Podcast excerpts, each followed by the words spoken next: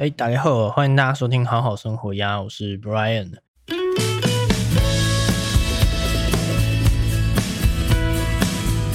这是一个专注在分享好书、自我成长，希望你好好生活的节目。那我们接下来分享什么好书呢？接下来分享一本《勇气心理学：一小时读懂阿德勒》，作者是中野明哦。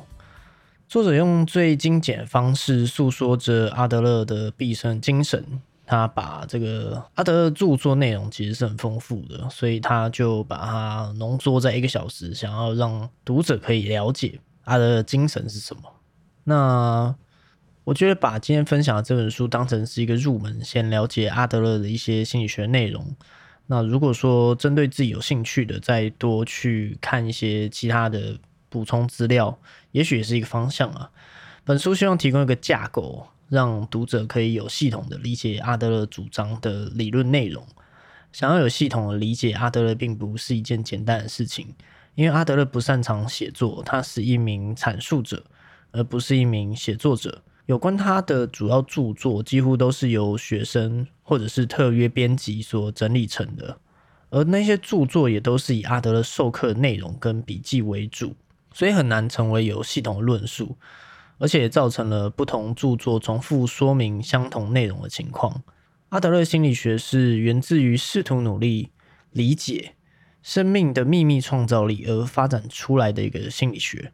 而这个生命的秘密创造力的特征是想要追求目标、达成目标的欲望，跟当尝试某个方向失败后，想要从另外一个方向获得成功以求补偿的欲望。那阿德勒心理学的基本的态度是从人都是朝着目标而行动这个简单的想法为基础的，试图去理解人类的行动跟心理。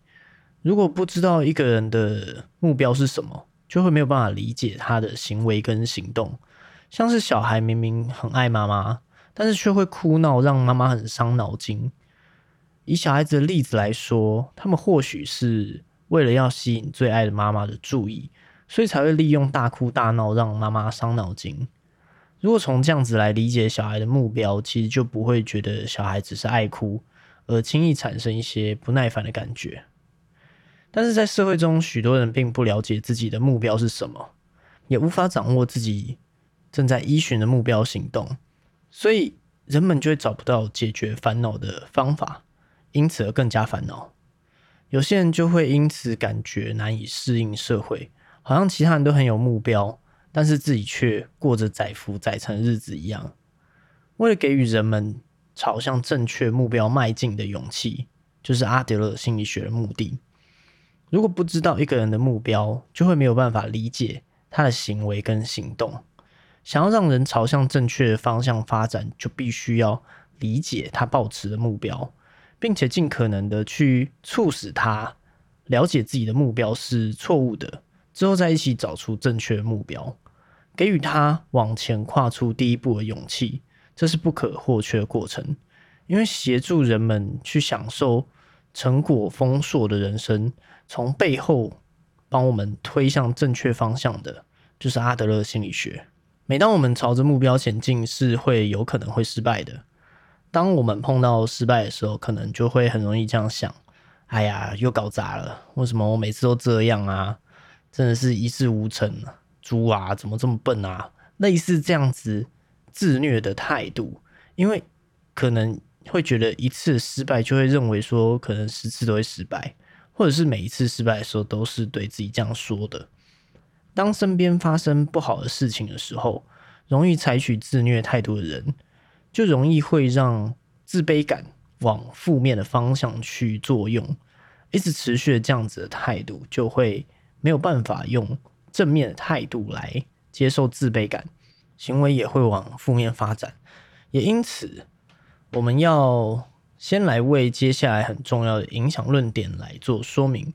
这本书我整理完之后，我觉得是围绕着两个大重点，一个是决定论跟。目的论，另外一个则是人生在世必须处理的三个问题。我们现在聊决定论跟目的论。所谓的目的论是我要成为这样子的人，然后之后我就成为了这样子的人。目的论是一个你有目标，然后你往目标前进，最后变成你想要的样子的这个概念，这个是目的论。那决定论是什么呢？决定论会像是电影的主角或者是漫画的主角的这种协同论，也就是资质是没有办法改变的。我会变成现在这样子，都是父母的错，都是资质不好等等的。决定论要形容的就是，像可能有人现在是不太会讲话的。然后他也不会想要做什么行动来增加他的讲话的技能，反正就会说啊，我就是这样，我就是一个不会讲话的人，我小时候就这样，爸妈教我就教这样，比较接近这样子的感觉。这个是决定论。然而重要的并不是资质本身，而是如何运用自己具备的资质。思考如何运用，就必须要有目标。拿例子来举例的话，就像是你在打牌，那关键并不是你打扑克牌的时候没有拿到好牌，而是你要怎么样去打你手上的这些牌。我们现在讨论决定论哦，前面有说决定论会像是主角的协同论，协同论跟背景、跟资质、跟条件有关，然而这些东西也都会跟记忆有关。阿德勒认为说，人类最初的记忆就是一个人主观上。的人生的出发点，同时也是他自传的一个开始。然而，记忆之所以重要，是因为本人一直认为事情就是这样，就是形成他的记忆嘛，以及本人对于记忆的解释，记忆对于当事者的现在跟未来人生之间的关联。在东方文化当中，我们的比较文化就是比会会跟人去做比较，其实就是受到决定论的影响很深哦。因为比较条件、比较背景，就会产生很多的问题。一个是呃优越情节的问题，一个是自卑感的问题，还有一个跟自卑感很像的阿德勒所谓的劣势的问题。优越情节是什么？优越情节指的是明明自己并没有比其他人来的优异，却表现出高人一等的态度，利用这种优越感来补偿。令人难以承受的自卑感，这种就是其实就是优越情节本质。其实优越情节是在包装自卑感，那自卑感则是因为自己跟自己跟他人比起来就比较劣势，然后就感到不如人或者是丢脸。这个时候的感受就是自卑感。那劣势的话，劣势指的是跟他人比较器官啊、特征啊、行为的情况下，得到自己比。他人差的一个判断哦，所以他他跟自卑感的差异是什么？是感受。我们可以比别人差，但是我们不一定会产生感受。而因为比别人差产生的的那种比较负面的或者是比较不好的感觉，就是所谓自卑感。那自卑感如果能够得到健全的补偿。这个补偿行为本身不仅能够为个人自身的成长带来帮助，如果回馈到社会的福利上面，个人的自卑感也能够跟人类共通的自卑感一样，是对人类发展是有所帮助的。所谓的补偿，指的就是人类为了要消除自卑感所采取任何行动。补偿行为的背后存在着不想要因为自己的劣势就被嘲笑、被羞辱的一种恐惧的心情。那对于美的追求，就可以说是出自于补偿人类的丑陋；而思考哲学跟宗教哲思，则是对于人类稍纵即逝的存在所做的补偿。阿德勒认为，每个人或多或少都会有自卑感。那为了要消除自卑感，我们会努力的改善自己。人不论是贫富贵贱，都会有自卑感。有自卑感本身其实并不是一件坏事。那重要的是要如何去处理自卑感。阿德勒在一九零七年发表了一个研究，是器官缺陷其心理补偿的研究，对外公开说主张，呃，自卑感是精神官能症的原因，同时也是让人变得更有活力、更勇敢的主要原因。如果我们因为这样子的决定论，因为背景。条件协同而产生了自卑感，因为你如何认定你的背景，在发生挫折以后，容易罹患抑郁症的人，当碰到不好的事情发生的时候，就会习惯性的归因于内在，因为自己不好，或者是固定的总是这样，然后或者是整体的任何事情都是的原因，所以他们会容易抑郁，因为他们会归因于自己，然后总是这样，跟任何事情都是这样。那但是乐观的人如果是成功的话，他也会有内在归因，因为自己，那也会有像刚刚所说的总是这样固定的归因跟总体性的归因，任何事情都是这样的原因。那遇到失败的时候，反而会归因于外在的，不是自己的错，而不固定的是只有这一次，不是每次都这样，跟例外的只有这个领域是这样的原因。那这是乐观跟悲观的人会比较有明显的在想法上的差异。那我们的生存之道是不是只取决于创伤呢？不管是哪一种经验，经验本身都不会是成功或者是失败的原因。我们并不是被自己所经验的冲击，也就是创伤所折磨，而是从经验当中找出与自己的目的。一致的部分，我们是依据自己赋予自我经验意义而自己去做决定的，所以创伤并不是原因，而做决定的是自己，是自己去下了这个解释。如果说事情做不好就是资质不好的原因，这种想法其实就是决定论的思考方式。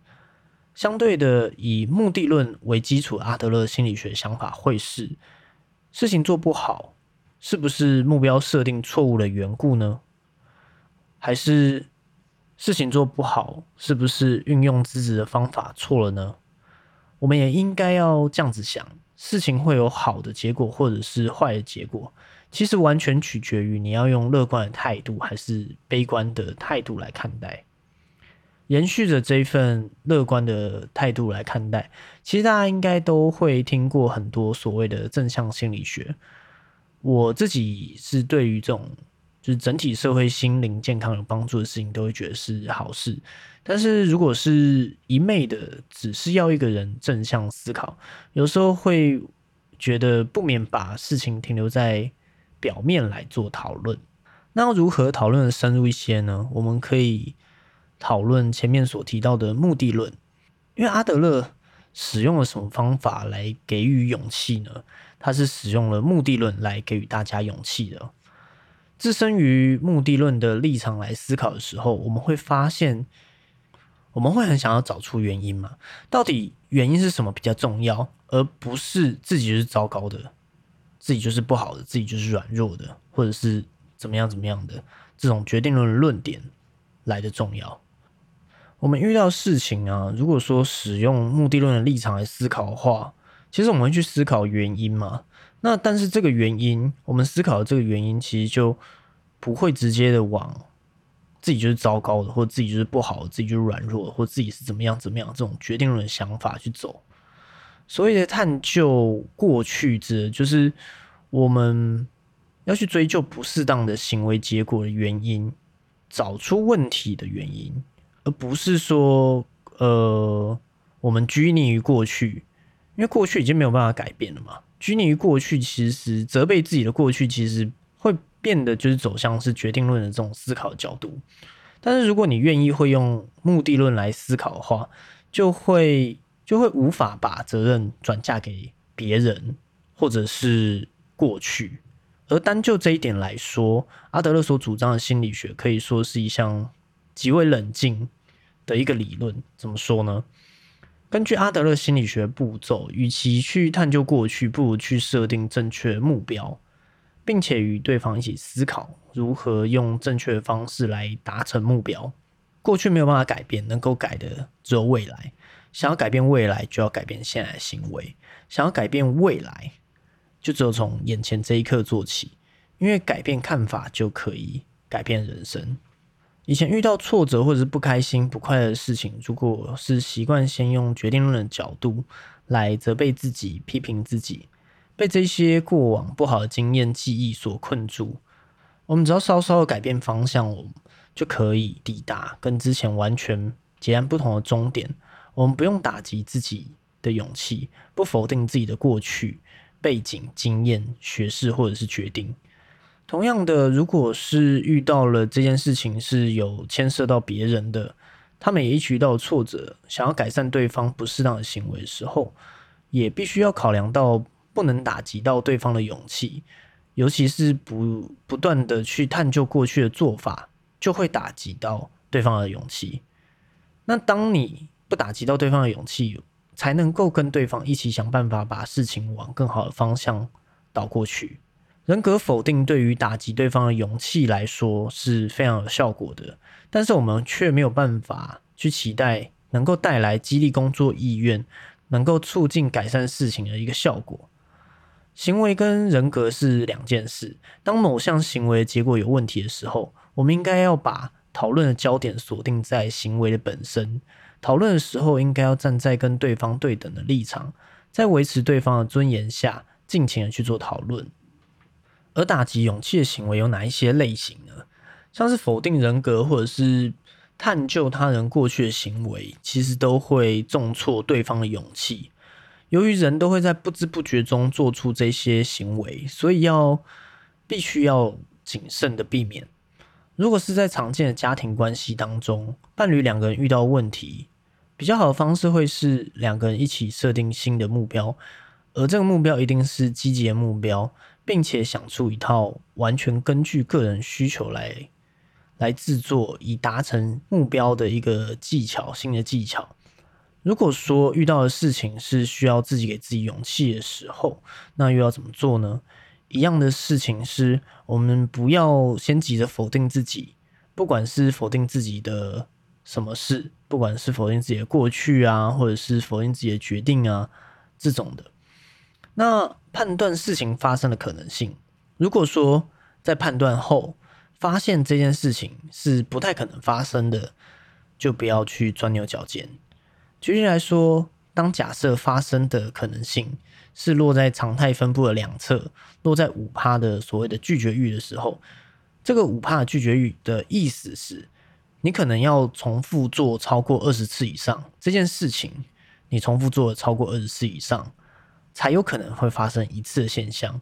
基本上，我们就可以把这件事情视为是根本不太可能发生的现象。落在拒绝欲的事件，还要花心思去钻牛角尖去想，也是一个白费功夫的行为。在这边送给大家一段，并不是本书的内容，但我自己很喜欢的一个宁静祈祷文。是洪颂贤翻译的版本。他说：“神啊，请赐给我宁静，好让我可以接受我没有办法改变的事情；请赐予我勇气，好让我可以改变我能够改变的事情；请赐予我智慧，好让我能够区别以上这两者的不同。”我们在讨论完了决定论跟目的论以后。那接下来要讨论另外一个大项目，也就是人生在世必须要处理的三个问题。生命的三个问题就是群体生活、工作跟爱这三个。阿德勒在某一本著作当中有以下的描述，他说：“我从很早以前就确信，人生的所有问题都可以归结到三大问题，也就是群体生活、工作跟爱的。”问题，我们走在自己的人生的旅途上，都必须要跟群体的成员共同生存。然而，工作是我们为了要贡献群体的利益、维持生计所不可或缺的一个问题。此外，爱与性、伴侣的问题，则是为了要维持群体的存续，在传宗接代上有相当重要的议题。并且必须要注意的是，谈论这三项生命的问题的前提是必须要建立在人跟人之间的关系上面。这三件事情呢，我们会从工作聊到社会，再聊到爱的部分。工作是贡献群体利益的具体活动之一哦。想要透过分工使得群体的生产力极大化，依照经济学所阐述的比较优势。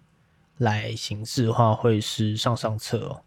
所谓的相对优势，指的就是某个人从事某项工作时候的机会成本。低于其他人来做同一项工作的机会成本。假设有两个男人，其中一个男人 A 力气很大，但是手不巧；另外一个男人 B 力气不大，但是手很巧。两个人如果是一起外出打猎的话，力气很大的男人 A 一周平均可以猎到十头猎物，但是 B 只能猎到一头。不过如果是制作武器的话，这一个 A 一周只能做一把，但是手巧的 B 一周却可以做十把。我们把问题简单一点的话，我们让一头猎物的价值是等于一把武器的价值。力气大的男人 A 狩猎十头猎物的机会成本是武器一把，但是手巧的男人 B 他猎得十头猎物，他们猎到的猎物相等都是十头，的机会成本却是武器一百把。由此可知。狩猎的机会成本比较低的是力气大的男人 A，因此他在狩猎方面是比较有优势的。我们把情况转成是制作武器的话，也是一样的。力气大的男人 A 制作十把武器的机会成本是猎物一百头，那力气小的男人 B 制作十把武器的机会成本是猎物一头，因此机会成本比较低的是手巧的男人 B，所以 B 在制作武器上面是比较有优势的。再往下细分的话，负责外出打猎人当中，也有人是比较擅长于制作武器，这样子的人就不用外出，只要负责制作武器就好。此外，如果有人擅长制作衣服，也许就专门负责这一项工作。如此一来，为了要让群体的运作是更有效率的，像这样子的分工体系就会越来越细致，群体的生产力也会因此而获得提升。所以，当我们要思考如何去维持群体运作的时候，如果所有成员都去外出打猎，那就会没有人负责准备伙食。但是如果说颠倒过来，所有人都留着准备伙食，那就会面临没有人出去打猎的粮食不足的问题。因此就会发展成有些人准备伙食，有些人会外出打猎的一个分工的体制。隶属于群体的人，为了要跟群体维持良好的社会关系。并且对群体的利益是有贡献的，都必须要参与某一项的分工。换句话说，当一个人强烈的认为我要在某一个方面对群体社会是有贡献的，那并且具备了达到该贡献所必须的能力作为自己的优势的时候，如果可以将这项工作作为是自己一生的志业的时候，那他的一生一定是非常充实的。但是又要怎么做才能够找出自己的优势呢？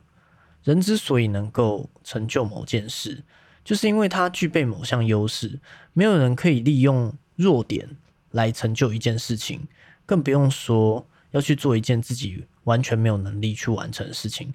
这终究会是徒劳无功的事情。所以我们要了解自己的优势，然后并且要从事能够发挥自己优势的工作。我们只有在从事能够发挥自己优势的工作，并且感受到工作对群体跟社会有帮助的时候，才能够对工作怀抱着自信跟荣誉感。也因此，了解自己的优势，选择强化优势，而并非是补强弱点，并且从事能够发挥优势的工作，进而对组织及社会有所贡献，这才是一个人通往幸福的捷径。当我们感受到自己为组织带来贡献越多，了解自己的使命跟工作是和平共处的，就能够从中获得更高的价值感。关于工作，我们在前几集的第十二集、第十三集也是在聊一本谈论工作，我自己觉得是很不错的书。如果还没有听过的朋友，是可以去听听看的。那要怎么做才能够跟社会维持或者是建立？良好的关系呢？什么叫做跟社会建立良好的关系？社会基本上可以视为就是一群人，一个群体。那人类原本就是一个透过观看、透过聆听、透过诉说来跟他人建立关系。人只有在对外界保持兴趣、与他人建立关系的时候，才能够正确的观看、聆听跟诉说。一个人如果可以跟所有人都成为好朋友，并且透过有益于社会的工作与幸福的婚姻对他人有所贡献的时候，他一定不会感到自己不如人，也不会感到自己是失败的。每一个人都会有自己的生活风格。所谓的生活风格，每一个人都会有自己的生活风格。而所谓的生活风格，是指说人类在幼儿时期所形成的对于人生的一个基本的态度，也就是每个人对于人生意义的认知，呃，要如何度过人生等等，属于每一个人自己的生存之道。阿德勒把这个称为是生活风格。然而，不适当的生活风格只会与社会建立不适当的关系。对于拥有错误生活风格的人来说，重要的是要察觉上述的道理，然后鼓起勇气去改变自己的生活风格。但是，什么是错误的生活风格？下面在谈到爱的时候会说。这边错误的定义，我觉得这样的用词是算是合适的。有错误的生活风格，我们要先改变自己，再跟社会重新建立适当的关系，把目标调整为对群体的贡献。如果自己的生活风格是依循不适当的自我逻辑的时候，就必须要改为是遵循尝试一个态度。因为想要被肯定的想法是私我利益的追求跟。贡献群体是不同的。想要跟社会建立良好的关系，就必须要舍弃自我逻辑。那要依循尝试的形式，也是必须要成为付出较多的人。这边的意思并不是叫你去都一昧的社会化，而没有保有自我。我觉得，呃，因为这本书在写这一块的时候，也算是花了蛮多的篇幅在。在谈的，但是我自己个人读完之后的感受是，他的这个自我逻辑是非常自我中心的，是极度不去顾虑别人的这种自我所谓的自我逻辑。所以在这边先简单的去做一个解释，是在这里。那我们要成为付出较多的人嘛？那但是要付出什么呢？我们可以付出。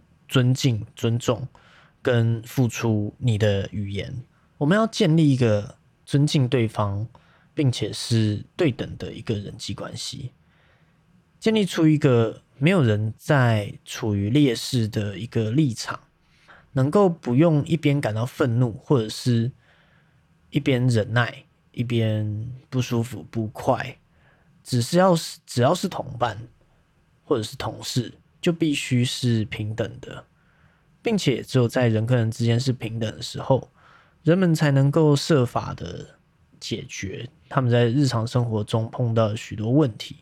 试着站在跟对方对等的立场来思考，就算彼此是上下关系，是主管跟下属关系，也应该要相互尊重，那以对等的关系来对待对方。稍微帮助别人，可能就会对一个人的人生产生巨大的变化，所以大家也可以鼓起勇气的往前跨出一步，让自己从获得较多的人变成是付出较多的人。付出并不局限在金钱或者是物质上的东西，像是感谢或者是慰劳的话语，让对方更有勇气的话语，或者是让人心头一暖的微笑，都是，就是。要尽可能的去成为付出较多的成员，这种自然是不太需要多说的。贡献呢，就是让自己在群体中找到一个立足点的关键。我们同时隶属于复数个群体以上，如果使用了不适当的自我逻辑的时候，就会难以跟各个群体去建立良好的关系。如果想要建立良好的关系，最大的关键。就在于对于呃以尝试为基础的群体有所贡献。这里所谓的尝试是指说群体的共识啊，我理解是这样子。那今天当我们回顾祖先们代代流传下来的遗产的时候，我们会看到什么呢？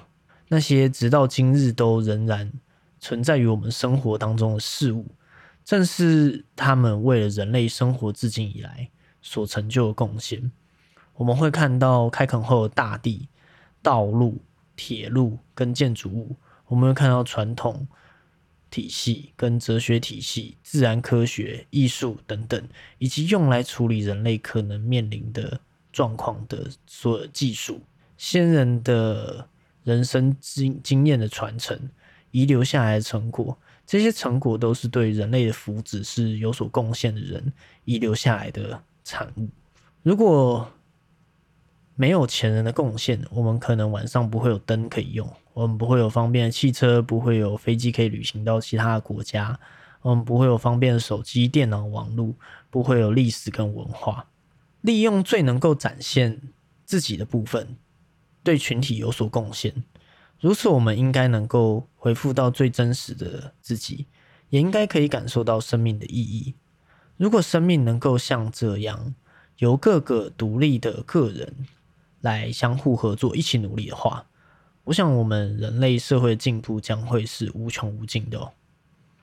然而，贡献不能只用脑袋想，还要用行动来表现，因为贡献正是生命真正的意义。那我们要该如何？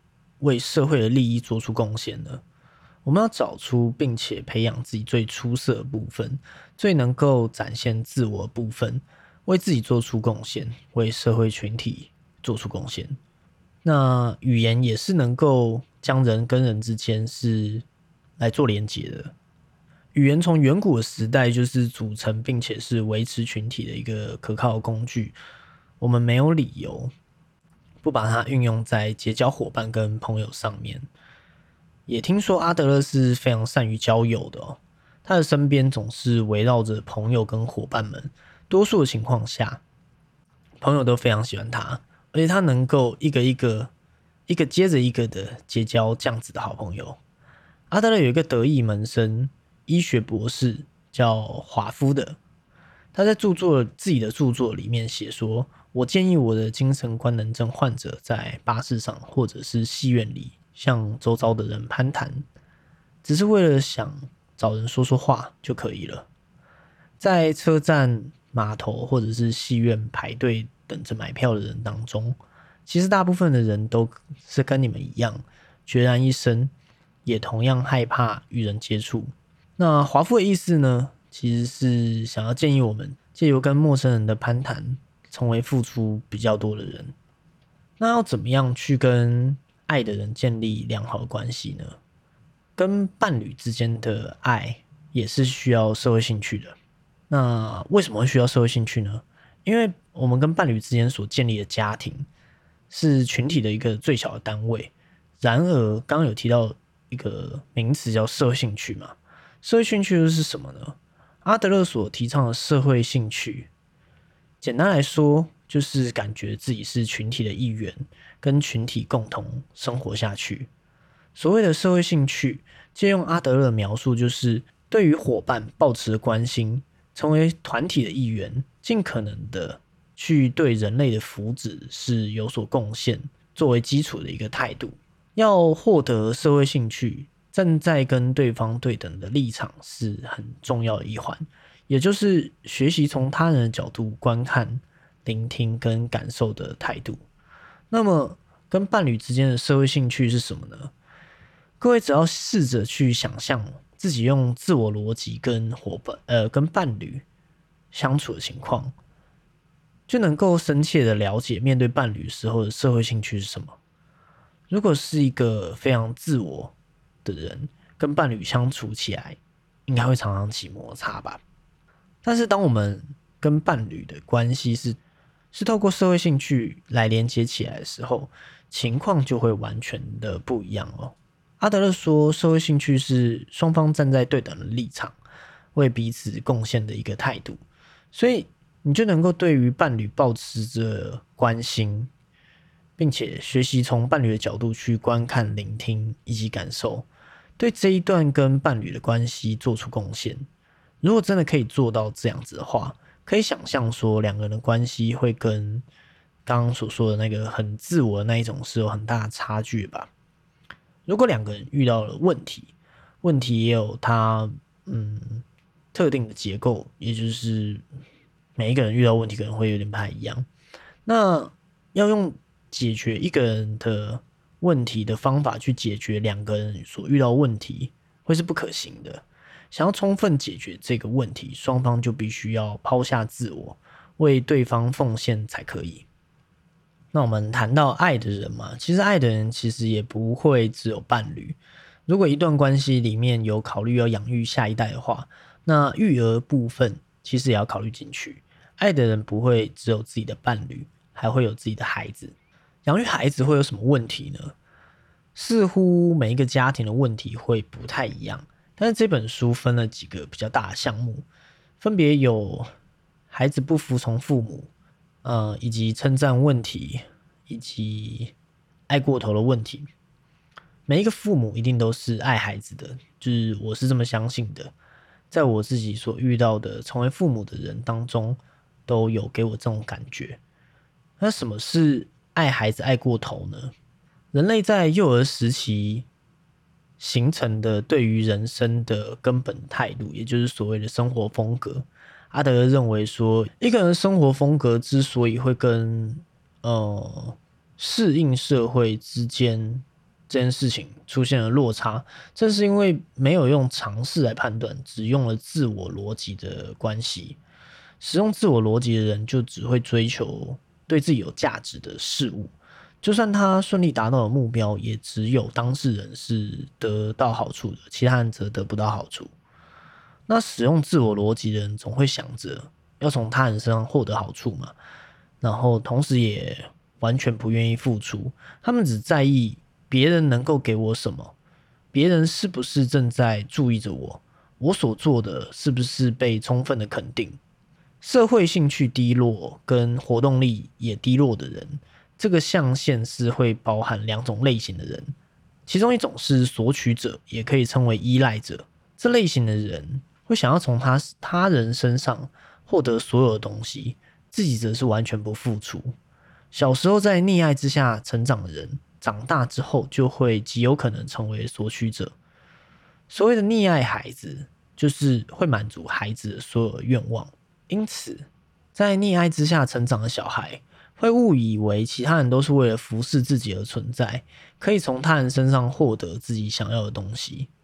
对于孩子的溺爱，许多情况下都会源自于父母心中所隐藏着一个想要支配孩子的目标。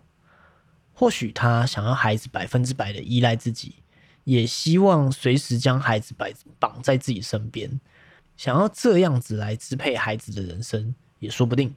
被溺爱的孩子，他的想法只会是你能够为我做什么，而不是我能够为你做什么。也因此，在溺爱之下成长的小孩，长大成人以后，或许将会是社会中最危险的一群人。为什么会这么说呢？在溺爱之下长大的人，只会想要从他人身上获得东西，也不愿意面对现实。想象一下，这样子的人长大成人以后，站在舞台的中央大展长才，脑中里想的都是要怎么样从他人身上获得自己想要的东西。这样子自私的人，一旦结了婚。在新婚阶段，或许还会站在伴侣的角度设身处地的着想；等到时间一久之后，终究还是会把自我逻辑套用在婚姻上面，要求对方要服侍我，要求对方要注意我，要肯定我。如此一来，双方的关系应该不会顺利。更遑论如果双方都是自私的人，那么婚姻破裂其实也是一件迟早的事情。中国的 GDP 迟早会超越美国，成为世界第一。然而，担当这个国家的领导阶层，将会是在一胎化政策下，在溺爱中成长的人。对于受到邻近国家的关注，是感到愉悦的，同时也会极尽所能的从邻近国家取得可用的资源。这样子只追求个人利益的态度，其实与人类从数百万年前就采取这种我们形成群体的一个手段，刚刚好是相违背的。人类是为了要弥补生物学上的劣势，才会组成群体。所以人类要在从群体当中生存，其实就不能只是按着自我逻辑来行事，而是必须要依循着尝试对群体做出贡献。如果社会上的每一个人都是追求个人利益的话，那就会出现草原的悲剧。呃，在赛局理论当中，有关于个人如何决策的问题，以囚犯两难是最为闻名的。此外，就是草原的悲剧，也是很常被引用的两难困境之一哦。什么是草原悲剧哦？在公共的草地上，有一群牧羊人，每一个牧羊人都想要多赚一点钱，所以某个牧羊人就带了大量的羊来放牧，来吃草。那虽然他知道过度放牧的话，草地可能会承受不住，但是他依然还是这么做，然后也依然赚到钱。然而后来，所有的牧羊人都学他，都跟进，所以草地的牧草就耗竭了，悲剧就因此发生的。上述的故事就是所谓的。草原的悲剧是所有人的损失，甚至是跨世代的损失。但是你不觉得，身为人类的我们，非常能够想象每一个牧羊人这种理性的决定吗？我们每增加一只羊，就能够增加利润。刚开始的代价会是蛮小的，草原消耗是由所有的牧羊人一起来承担。那加上赛局理论的思维。虽然知道羊脂过多会损害长期草原上的产值，而牧羊人一定会想：如果我不去放牧，其他人肯定也会去，那我岂不是看着别人爽爽赚？这样子的故事啊，其实也可能会在某些前提以下不断重复发生，像是，嗯，因为草原是公有，所以是近乎零成本使用，那牧羊人可以从增加羊脂来增加利润。然后牧场的承载力会因为额外增加的羊脂是有所耗损的，个人使用的资源成本会小于社会的成本，就会导致资源被过度的使用。在洁净的草原当中，这个故事是一种谁都应该要负责，但是谁都不用负责的情况而出现的一个结局。在这种情况之下，在这种逻辑之下，我们。可以看到什么事情是像是草地悲剧的案例，像是我们被污染了水跟空气，这是大家很明显吧？像是地球不断的越来越热，过度捕捞的海洋的渔业，过度砍伐的森林等等的。这边所说的草原，是指一片由特定成员所管理的共同土地，也就是公共财。公共财的使用必须要遵循着群体所决定的规则。假设有心怀不轨的人抱持着“呃，没差我一个”的这种想法，没有经过许可就擅自使用公共财上面的资源，但是逐渐的，随着这种不差我一个的人一个接着一个出现，迟早我们的公共财会消消耗殆尽。像这样子，因为把个人的利益摆在前面，导致公共财是没有办法成立的情况，便称之为草原悲剧。利用阿德勒心理学的说法来说，就是自我逻辑的横行破坏了公共财。为了要维持群体或者是社会的顺利的运作，就必须要具备所有成员应该要遵守的规则。但是当这项规则因为有人认为不差我一个而遭到破坏的时候，拥有相同想法的人便会不断的变多，最后导致草原的悲剧的情况，然后群体也会没有办法维持。那如果我们今天从草原的悲剧延伸出来，变成社会上的丢垃圾的问题呢？只有一个人丢垃圾，他觉得没差。那有很多人都觉得，哎，只有我丢垃圾没差，就会看见了自我逻辑是破坏公共财的，不差我一个的想法，就会让社会去崩解。为了不要让草原悲剧出现，为了让自己的孩子远离这种极度自我、不管别人的个性，我们在爱孩子的同时，能不能够同时也思考着什么才是对这个孩子来说是真正最好的呢？如何才能够为孩子带来好的影响呢？也许有很多父母都会有孩子不顺从自己的问题，阿德勒也遇过很多父母有这样子的问题。有父母到阿德勒的儿童智商所去寻求协助，去问说该如何去处理不顺从父母的孩子。有一位叫做 Milton 的五岁半的男男孩，他经常会把窗帘扯下来，或者是把碗盘打破。但是只要他被父母禁止某些事情，就会出现呼吸过度的症状。所以他的母亲总是溺爱他，到现在都还要帮他换衣服。阿德勒跟他说：“你应该要让孩子自己穿衣服啊。”结果他的妈妈说：“他自己穿的话会花太多时间，会来不及上学。对于他这样子的回答，阿德勒说：“万一你的孩子上学迟到了，就让他自己尝尝吃到的苦果也好。父母要有勇气，让孩子自己去体会顺其自然后的结果，这就是不介入对方问题的态度。然后父母要做的，只有让孩子自己体会自己的行为会带来的结果。”这也是顺其自然的结果，让他们去体会这样子的结果之后，他们就能够学会如何自己去解决自己的问题。会不会其实不是孩子不能够接受这些所谓的后果，而是大人自己没有办法接受呢？困难会让孩子的勇气看起来好像受到打击，但是不让孩子遭遇困难，其实才是更有问题的一个做法。什么才是能够让人从溺爱中解脱的所谓的顺其自然的结果呢？在溺爱中成长的孩子长大之后，有可能会成为社会中最危险的一群人。所以，父母不要过度保护孩子，重要的是让他们自己去亲身体会自己的行为所带来的后果。不要过度保护孩子的话，不要过度保护孩子嘛。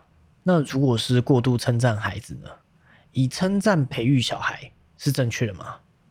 称赞对方其实是一种产生上下关系的行为，因为人是透过称赞，以高于对方的地位来看待对方。阿德勒心理学的基础是站在跟对方是对等的立场，设身处地的思考，也就是横向的一个人际关系。以这样子的人际关系作为前提的时候。重要的是向对方表表达感谢之意，而不是称赞对方。称赞的行为并不是不好的，并不是全部都是不好的，而是应该要慎选称赞的词汇。除此之外，更好的方式是要表达感谢之意。给予勇气的本质是向对方感谢的心情，然而给予勇气也正是将对方推向正确目标的一个行为。此外，称赞的行为也有可能会对于被称赞的一方带来不好的影响，有可能会导致他们把称赞视为报酬的一个风险，行为的动机就会变得是要得到受到称赞这个报酬才这么做。当没有获得称赞的时候，他就会因此感到不高兴或不安。听到这里，你有没有感觉很像什么东西？有没有很像我们的社群软体？对于孩子的影响，也不是说不要去接触这些社群软体，而是你有没有发现，当很多人都是为了流量再去做事情的时候，很多时候这些的出发点就只变得是想要取得别人的认同，想要取得别人的称赞。从上述的说明啊，呃，各位应该也能够知道，说比起称赞。奖赏可能会造成更多的问题。有一些父母会跟孩子约定说：“哎，这次考一百分的话，就买什么电动玩具给你。”但是这种做法就有可能会培养出只愿意为了电动游戏这一项报酬而念书的孩子。只要没有物质的奖励，就不会愿意读书了。所以，我们不要把称赞误以为是给予勇气。阿德勒说，个体心理学是要给予孩子更多的勇气与自信。让他们知道，困难并非是无法跨越的障碍，而是要把困难看作是要去面对跟征服的一个课题。对于所有孩子，我们都应该要主张，要致力于刺激他们精神上的能力。看到孩子苦恼，父母一定会觉得很可怜，但是父母一定要具备不介入对方的问题的勇气。父母必须要严格区分自己的问题跟对方的问题。要区分是自己的问题跟对方的问题，其实是很简单的。你只要去思考说，谁会因为不处理这项问题而受害，你就可以很容易的指出究竟这到底是谁的问题。所以，你能够理解跟区分问题以后，你就要不介入对方的问题。如果确定是自己的问题，那么就要设法不要让他人来干涉。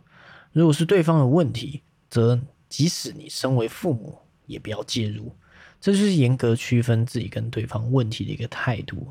其实阿德勒的书哦，在大概在某一年的时候，有一本《被讨厌的勇气》，然后红遍台湾嘛，兴起一股好像做自己的风潮。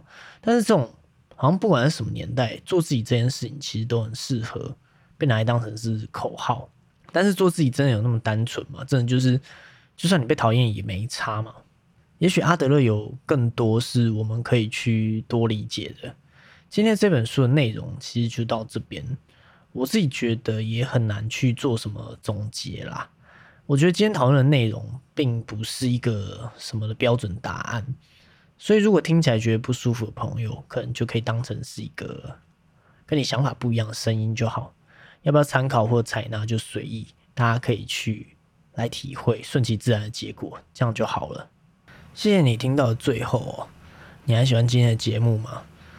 如果你喜欢好好生活呀，欢迎订阅我们的节目，并且在 Apple Podcast 或 Mr. Bus 上面按下五星的评论，好让更多人可以知道这个节目。